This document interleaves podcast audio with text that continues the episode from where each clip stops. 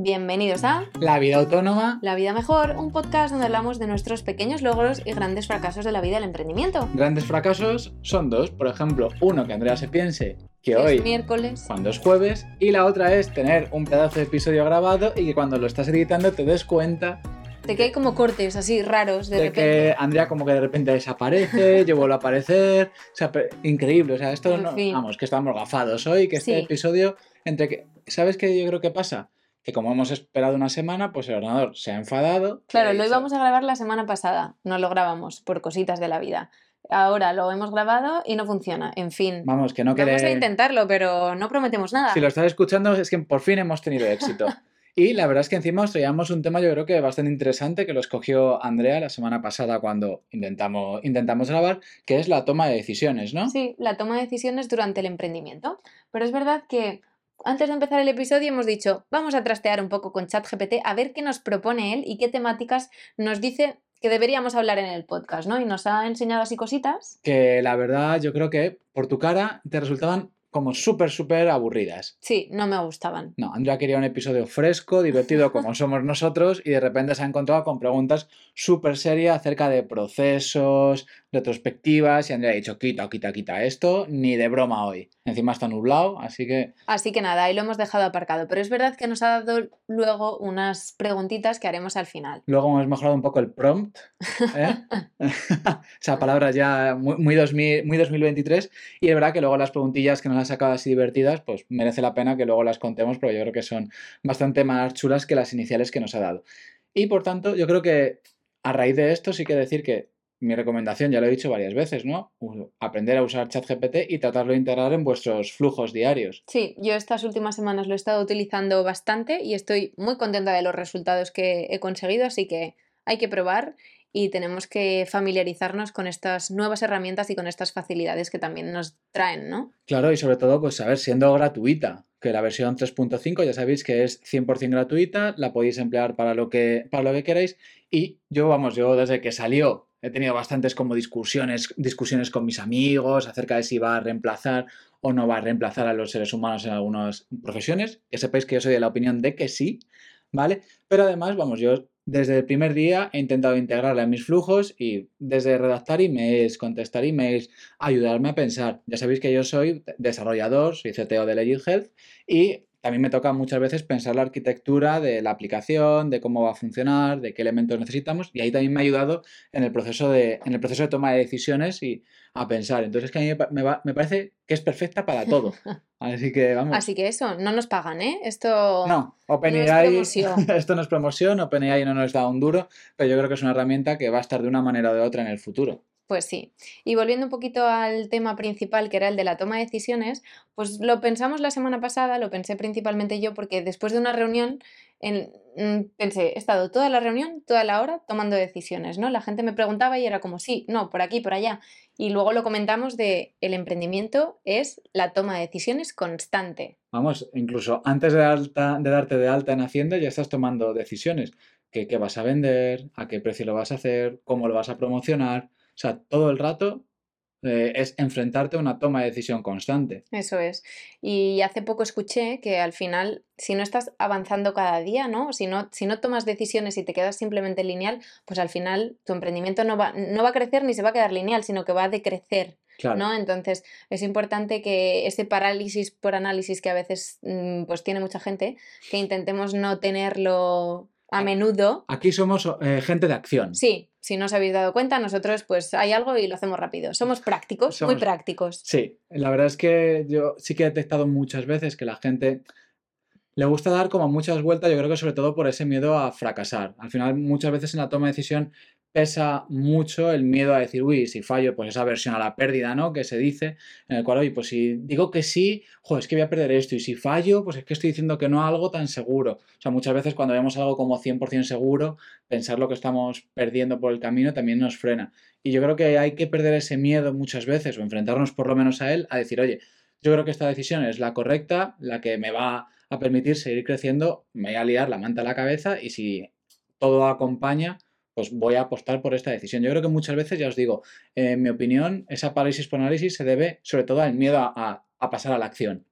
Porque tú cómo tomas decisiones, ¿no? En el episodio que se nos ha borrado y que no funcionaba. Y que había quedado tan bien, espero que este lo consigamos igualar al menos. Decíamos que, que creíamos que era importante tener ese objetivo, esa meta, ¿no? Claro, porque, claro, cuando tomas una decisión, lo que tienes que tener claro antes de enfrentarte a decidir algo es, oye, ¿yo a dónde quiero llegar? O sea, ¿qué objetivo tengo, pues, por ejemplo, para este año? Mi objetivo este año es eh, conciliar un poco más. Por ejemplo, imagínate, ¿no? Eh, que dices, oye, pues yo me quiero cuidar un poco más personal porque el año pasado fue muy malo. Pues claro, si tienes que tomar la decisión de coger un proyecto con una consultora que sabes que va a ser un infierno, igual a nivel económico es la mejor decisión, pero es que no es lo que tú quieres ser ahora mismo. Entonces, yo creo que antes de tomar una decisión, el objetivo tiene que ser, o sea, lo primero que tienes que hacer es decir, para este corto plazo o medio plazo, ¿qué quiero hacer yo? Y a partir de ahí que todas las decisiones vayan un poco como reflejo de esa primera eh, meditación que has hecho contigo mismo, de hacia dónde quieres ir, contigo, con tu empresa y demás. Sí, yo diría tener ese, ese objetivo, esa meta, esa visión, ¿no? Pero también ser muy consciente de los valores o de las líneas rojas que no queremos traspasar, ¿no? Pues eh, yo me quiero acercar, pues en un futuro quiero trabajar menos horas, vale. Pues si quieres trabajar menos horas, a lo mejor tener 10 clientes mm, con 10 reuniones semanales no te viene bien. Pero es que además lo que quiero es ir a recoger a mis hijos al colegio cada día. Vale, pues los nuevos proyectos que vienen te permiten eso, ¿no?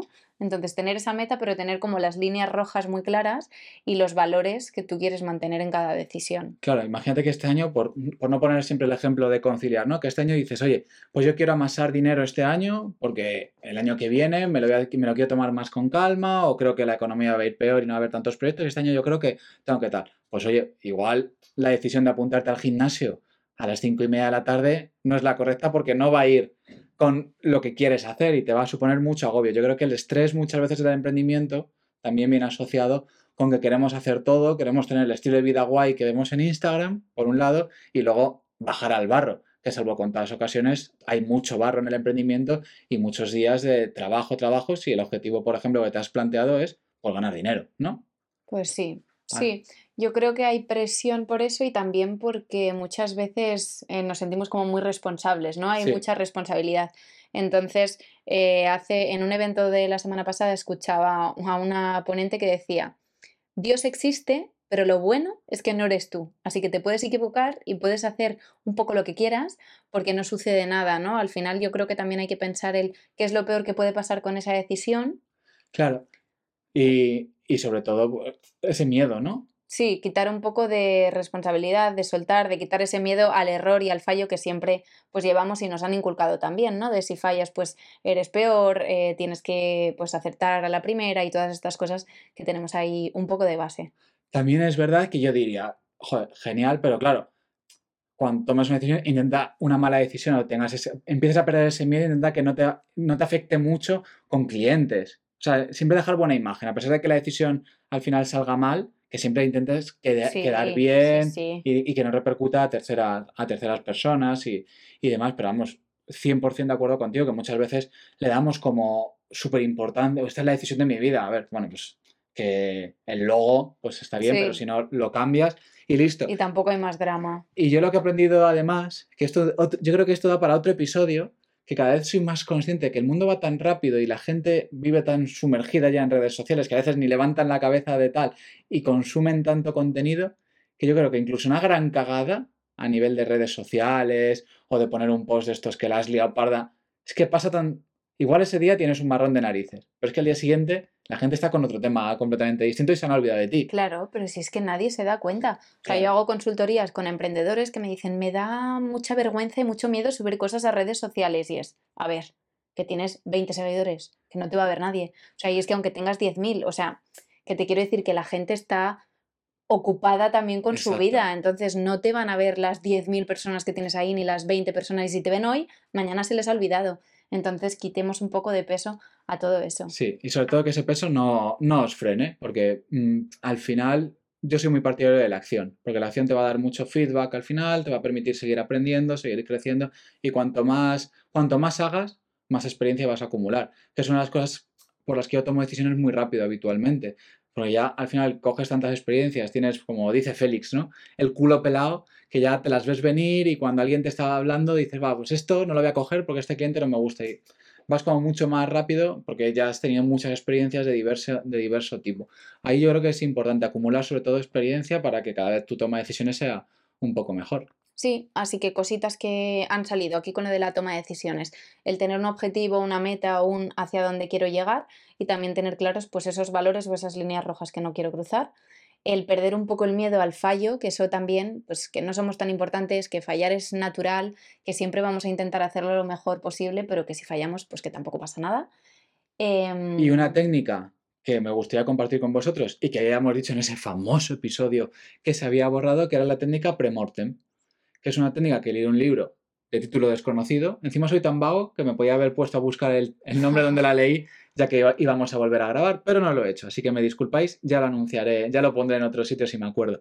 Y el caso es que esta técnica llamada premortem consiste en, una vez que vas a tomar una decisión, ¿vale? Ponerte en el peor caso, o si te da miedo, por ejemplo, cambiar de logo. Y dices, jo, pues para mí sería bajar clientes, ¿no? Pensar en, todo en toda la secuencia de sucesos que tienen que haber pasado hasta llegar a que tu decisión la consideres mala, de modo que te puedas prevenir contra ella. Por ejemplo, decir que sea un cliente y dices lo peor que puede pasar es que no me pague o que me empiece a pedir cosas de más, porque ya sabes que en ese análisis premortem te va a decir cuando hagas ese análisis, oye, pues es que chico, tendrás que vigilarte si tu miedo es que no te pague o que te cargue con más cosas, en el contrato especificar bien todo eso. Entonces, analizar de primeras lo mal que pueden salir las cosas y qué procesos pueden llegar a ese, a ese tipo de, mm, a que tú consideres que es una mala decisión, eh, te va a permitir, bueno, pues mejorar la toma de decisiones y por lo menos prevenirte. Total, sí, yo creo que ahí eh, el prevenir, ¿no? Es importante el bajar un poco el miedo porque ya sabes lo que puede suceder y entonces ya buscas soluciones incluso antes de que suceda, ¿no? Sin preocuparnos de más. Claro, que preocuparnos es que lo lleva en el propio nombre, preocuparse. Es que antes, antes, de la ocupación ya te estás ocupando tú mismo. Y dicho eso, sí que queríamos compartir con vosotros, como os hemos dicho, las tres preguntas que ahora sí nos ha sugerido ChatGPT. Y la primera es el dilema del café. Andrea, si tuvieras que comparar tu proceso de toma de decisiones con una bebida, ¿qué serías? ¿Un espresso rápido y directo? ¿Un latte suave y considerado? ¿O un frappuccino, a veces un poco loco o loca, pero deliciosa? Pues en las tomas de decisiones así del día a día, yo creo que soy un espresso. Sí. Muy al grano y rápida porque tengo que tomar tantas que no, y yo, pues yo soy un frappuccino, así con su nata, un poco loco, ¿no? Así en plan que le metes chocolate al café, nata encima. Canela. sí, pero luego es verdad que esa experiencia que yo he ido acumulando y de la que os comentaba, pues me hace ser decisiones deliciosas, ¿no? En plan, que habitualmente estoy contento con las decisiones que, que he ido tomando y las que no, creo que me han dado tanto aprendizaje que, oye, pues eso que me, eso que me lleva por el camino. Muy bien. Y la segunda pregunta es, superhéroes y decisiones. Si pudieras tener un superpoder de un héroe del cómic para ayudarte en la toma de decisiones de tu negocio, ¿cuál elegirías y por qué? Yo tendría el giratiempo de Harry Potter. No por cambiar cosas, sino por ver qué hubiera pasado si. A mí me hubiera encantado, por ejemplo, pues cuando entré en Legit, ¿no? En Legit Health, que me escribió Andy, si no hubiera respondido, hubiera respondido que no, ¿cómo sería hoy mi vida? O sea, la, la pandemia hubiera sido completamente diferente porque me la pasé trabajando en Legit o sea, hubiera sido una vida completamente diferente. Yo ahora estoy contento, muy contento, pero imagínate, como hubiera cambiado radicalmente. Y yo esta pregunta no, no te gusta a ti. No, no me gusta, no sé. Pero Mary Poppins tiene algo que sí que te gusta. Sí, bueno, siempre mm, cuando pienso en un dibujo y en el trabajo, pues como Mary Poppins, muchas eh, herramientas y habilidades y soluciones como para todo, ¿no? Un poco. Claro. Y... Pero en vez de maleta tú llevarías... Una mochilita. Una mochilita, ¿eh? que te encanta, cada día me regaña, que lo sepáis, cada vez que le digo de la mochilita. Y finalmente... La tercera pregunta es la máquina del tiempo emprendedora. Si tuvieras una máquina del tiempo y pudieras regresar a un momento específico solo para cambiar una decisión de negocio que tomaste, ¿cuál sería? Y no vale decir ninguna. Pues yo tengo claro que sería no haber apostado más en los inicios por el canal de YouTube, bien centrado en enseñar a niños a aprender matemáticas, que todo el mundo cuando se lo contaba decía, qué locura, ¿cómo vas a aprender matemáticas viendo vídeos? Qué aburrimiento. Y ahora fíjate tú por dónde. Y en la siguiente ola que fue aprender a enseñar a la gente a programar. creo que en los dos ámbitos de haberme lanzado y haber confiado en mi intuición en ese caso, que al final me guié por lo que decían los demás y ese miedo a liarla y a invertir tiempo de más, creo que ahora mismo pues mi vida sería diferente y lo hubiera disfrutado mucho porque me, pues me encanta enseñar. Muy bien. Pues yo también regresaría a los inicios y bueno, al principio yo creo que estamos muy centrados en pues lo que hablábamos, de hacer las cosas bien, de hacer la página web, de que todo tenga un poco de coherencia y al principio yo hubiera agradecido que alguien me hubiera dicho esto, no lo necesitas ahora. Ahora necesitas salir y hablar con la gente y hacer contactos, irte a mis círculos y moverte en este caso. Entonces, eso es lo que haría.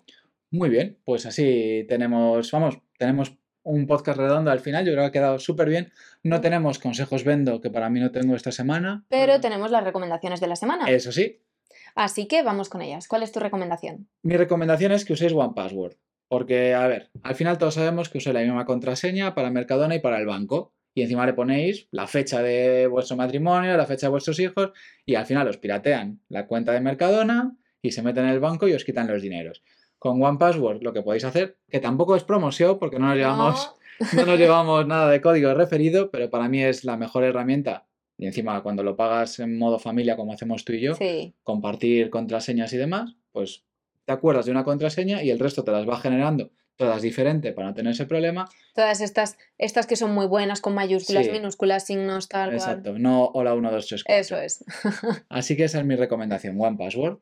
Y mi recomendación de la semana son dos libros que he estado leyendo durante este verano. Uno se llama Azul Salado de Marta Simonet. Es perfecto para el tiempo de piscina, playa, etc. Ahora ya no tenemos ese tiempo, pero eh, igual os puede gustar también en la chimenea con una manta, no lo sé.